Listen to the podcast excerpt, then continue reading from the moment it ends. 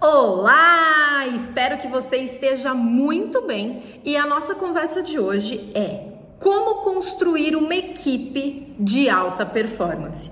Eu tenho a alegria de compartilhar com você que já construí algumas equipes de alta performance com talentos assim incríveis que alcançaram resultados muito acima da média.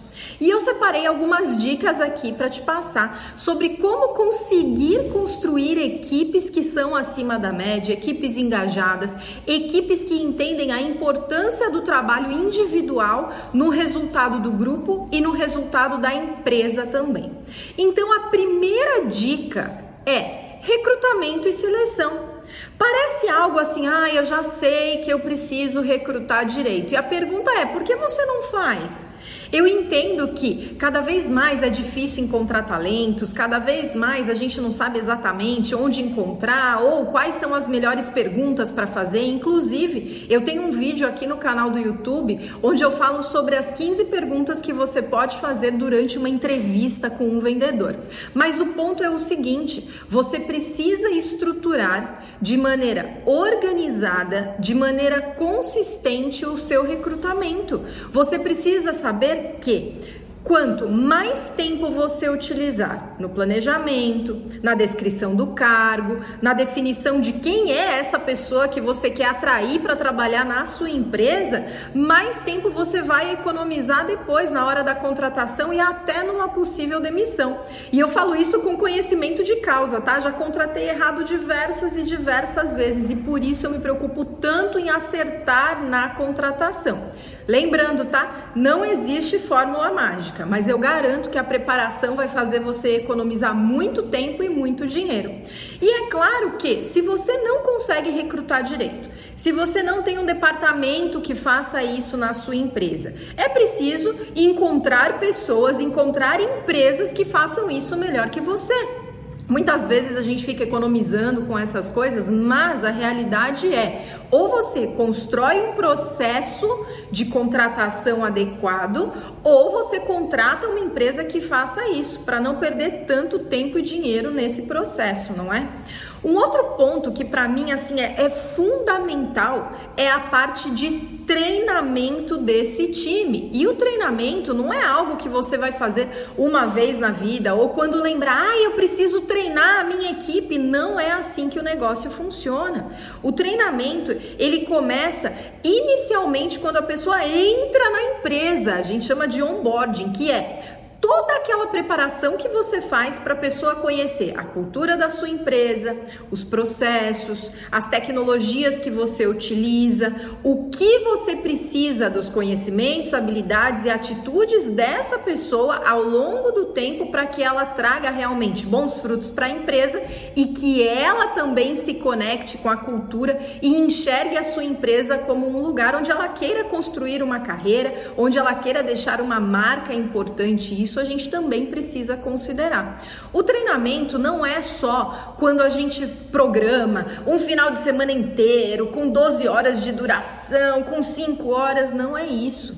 O treinamento, sim, tem esses momentos onde você reúne a equipe inteira, ela passa por um processo muito grande de treinamento, com várias informações, até com muitas horas, um final de semana inteiro. Mas o que eu quero que você saiba nesse momento é quando você treina uma pessoa, basicamente você está passando conhecimento, técnicas para ela desenvolver alguma habilidade para ser colocada em prática.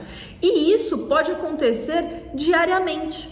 A cada momento em que você tem uma reunião individual com essa pessoa, por exemplo, e que você consegue trazer algum conhecimento ou ajudá-la a resolver um problema prático ali no dia a dia, isso já é um treinamento. Qual é o grande problema? Em geral, as pessoas não anotam o que foi conversado, não anotam as dificuldades daquele dia, não anotam qual foi o conhecimento passado e chega um momento em que você não sabe exatamente o que você passou ou não para aquela pessoa e acaba ficando tudo ali meio que na confusão. Mas se você conseguir fazer de forma organizada, quais são os treinamentos diários que você vai passar de acordo com a necessidade daquela pessoa do seu time ou do grupo? Quais são os treinamentos semanais que você vai fazer? Esse você pode, inclusive, trazer um tema mais geral para discutir entre o time todo. É muito importante. Quais são os temas mensais, aqueles treinamentos maiores que você vai fazer?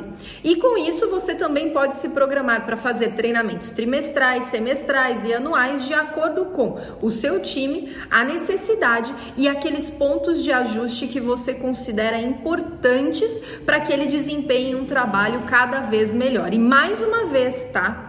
Se você não sabe exatamente como treinar, se você não sabe exatamente como acompanhar, se você não sabe exatamente como construir isso, contrate pessoas que saibam fazer isso, que já tiveram sucesso em suas carreiras, em suas estratégias e não esqueça, tá? Muitas vezes dentro da nossa equipe temos grandes talentos que estão assim super animados e motivados a compartilhar informações com as outras pessoas da equipe.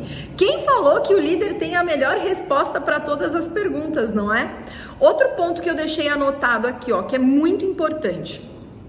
Definir metas claras e também desafiadoras.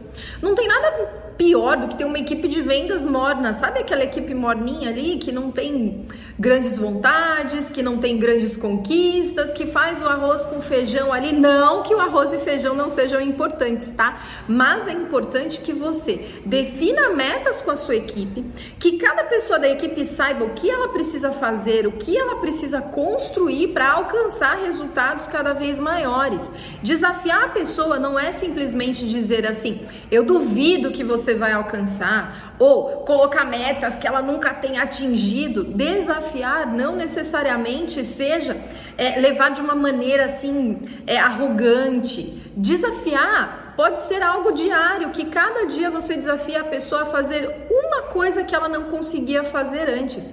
Bingo! Você já consegue uma vantagem competitiva gigante em relação às outras pessoas. E o desenvolvimento pessoal dessa pessoa, eu garanto que vai trazer muitos benefícios para a sua empresa, para os seus resultados e para a equipe como um todo.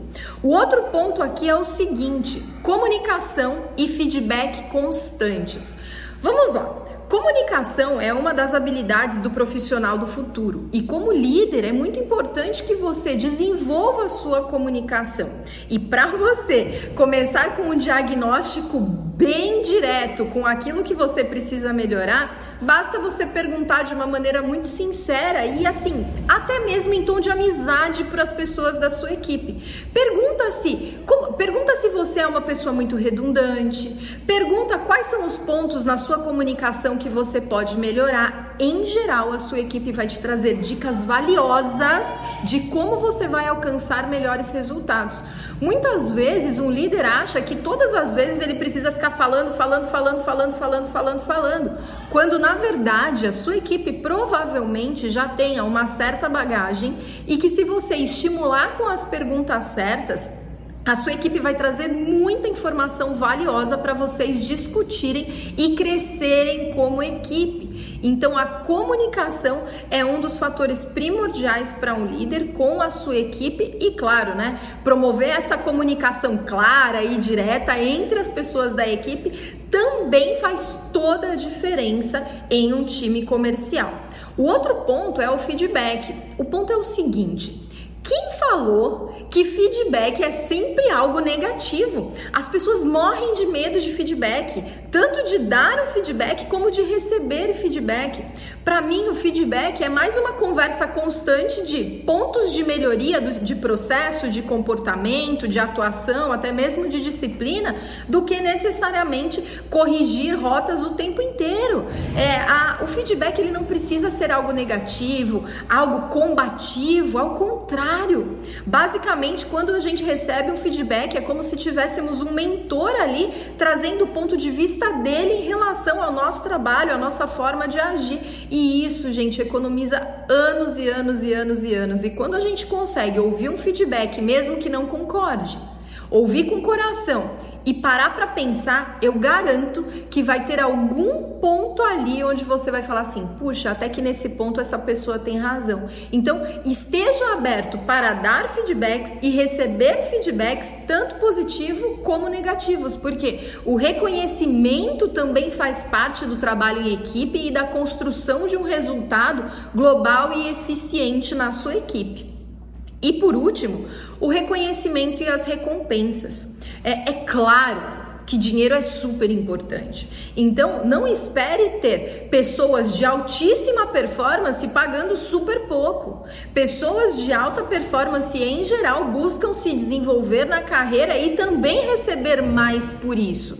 Eu não estou dizendo para você reconhecer resultados médios. Estou dizendo que cada vez que a sua equipe alcança um resultado maior, que a sua empresa ela se posiciona melhor, onde você consegue desenvolver cada vez mais estratégias comerciais e ter previsibilidade nesse resultado, recompense a sua equipe financeiramente também. E como eu disse, não é só isso que, que ajuda né, a, a construir uma equipe de alta performance.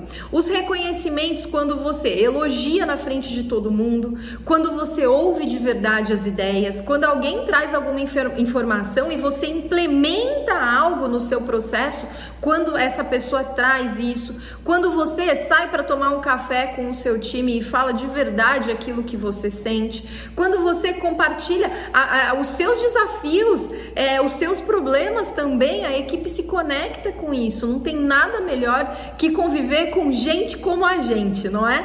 Espero que você tenha gostado dessas dicas e até a próxima!